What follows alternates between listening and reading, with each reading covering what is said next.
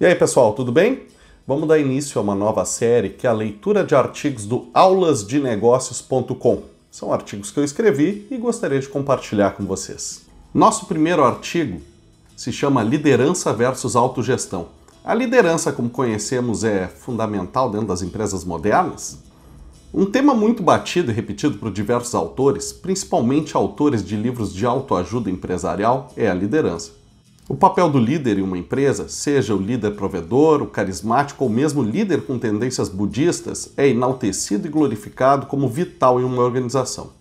Mas, como nem tudo que reluz é ouro, vem propor um pensamento diferente, a não necessidade desse líder. Quando se fala em liderança, se fala em um homem ou um grupo de homens dotados de carisma e inteligência, capazes de inspirar as pessoas à sua volta e guiar os passos e o comportamento de seus colaboradores ou mesmo colegas. Mas será que uma organização realmente precisa de líderes? Tenho certeza que a resposta automática a essa questão é sim, mas insisto em desafiar seu raciocínio e tentar quebrar esse paradigma cada vez mais defendido na administração. Vou me apoiar um conceito muito interessante que infelizmente não vi defendido nos tempos de faculdade: a autogestão. Autogestão é dar autonomia para pessoas ou grupos de pessoas, delegando a essas pessoas mais do que tarefas, a criação e elaboração de metodologias próprias de trabalho. Muito se fala em toyotismo, mas você já ouviu falar em volvismo? Segue um pouco da história do volvismo. Em meados dos anos 80, a Volvo se viu uma situação inusitada. A Suécia contava com um baixíssimo nível de desemprego, o que tornava muito difícil para as empresas encontrar mão de obra para suas unidades produtivas, além de ocasionar um fenômeno talvez único na história do capitalismo, o desapego generalizado dos trabalhadores das linhas de produção pelo trabalho exercido.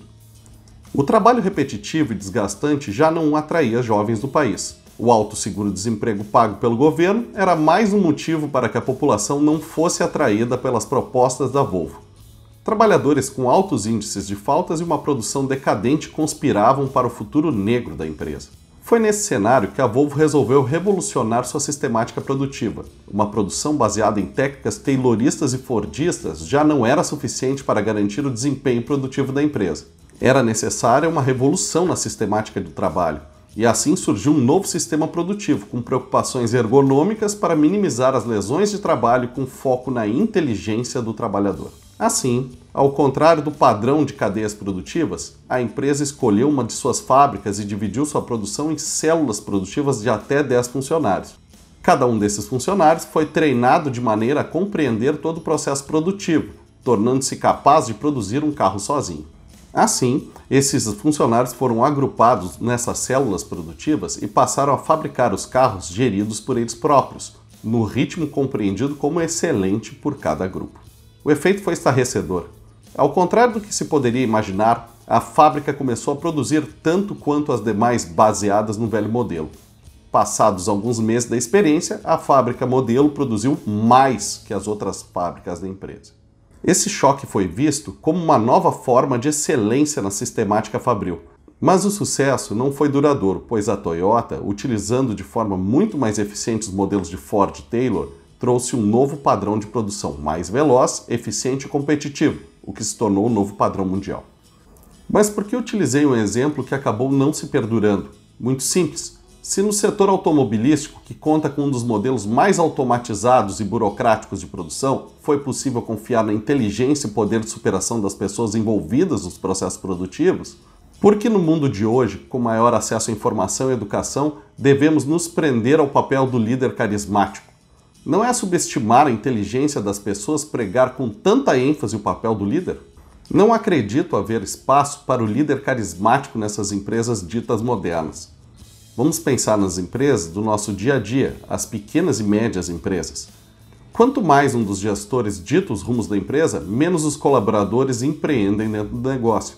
Será demagogia acreditar que uma empresa possa ser composta de empreendedores? Pense no seu negócio Quantas vezes seus colaboradores tiveram uma abertura de sua parte para expor novas ideias ou novos processos? Ou melhor, quantas vezes você os desafiou para o empreendedorismo? As pessoas em geral são acomodadas dentro de sistemas, são treinadas a serem mais reativas que proativas. O medo faz parte das relações chefia-empregados. É difícil quebrar essa barreira, mas quando se quebra, os resultados tendem a ser excelentes para a empresa. Quando as pessoas são empreendedoras dentro de uma empresa, a mecânica da gestão é viva, não engessada.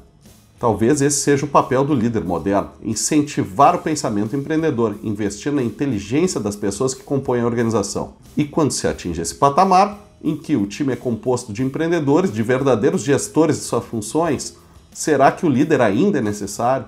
Pessoas automotivadas e independentes não precisam de liderança, precisam de espaço para criar e discutir suas ideias. Todos os colaboradores são líderes potenciais de seus empreendimentos. Da próxima vez que você pensar em liderança, pense nela como um meio para gerar empreendedores da sua empresa.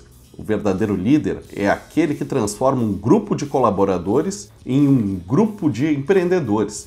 E quando a sua empresa chegar a esse ponto, seus colaboradores estarão prontos para a autogestão. Para reflexão, os 12 maiores atributos da liderança, que é uma pesquisa desenvolvida na Europa junto a 500 executivos alguns anos atrás.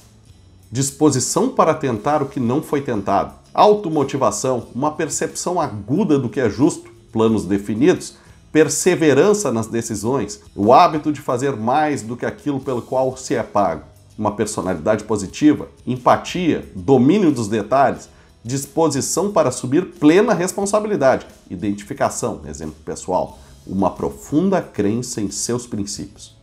O que você acha desse líder? Ele é real? Você gostaria de trabalhar com ele? Será que você teria espaço para ser criativo sendo liderado por um centralizador? Perceba, não é fácil trabalhar nesse perfil de empresas com líderes carismáticos ou dominadores, e isso é um erro bastante comum na maior parte das organizações. Aprender a delegar e criar novas sistemáticas depende muito de pessoas capacitadas para o seu negócio. Se você é incapaz de dar poder, de dar pequenas tarefas, quer dizer que você é um centralizador. E se você quer tomar todas as decisões, a sua empresa não irá inovar. Esse é o grande desafio da empresa moderna: contar com pessoas que sejam mais criativas e proativas, isso é, pessoas inovadoras para o seu negócio. Se você gostou desse artigo dos comentários, por favor, dê seu like, se inscreva no canal. Um forte abraço e até nosso próximo momento.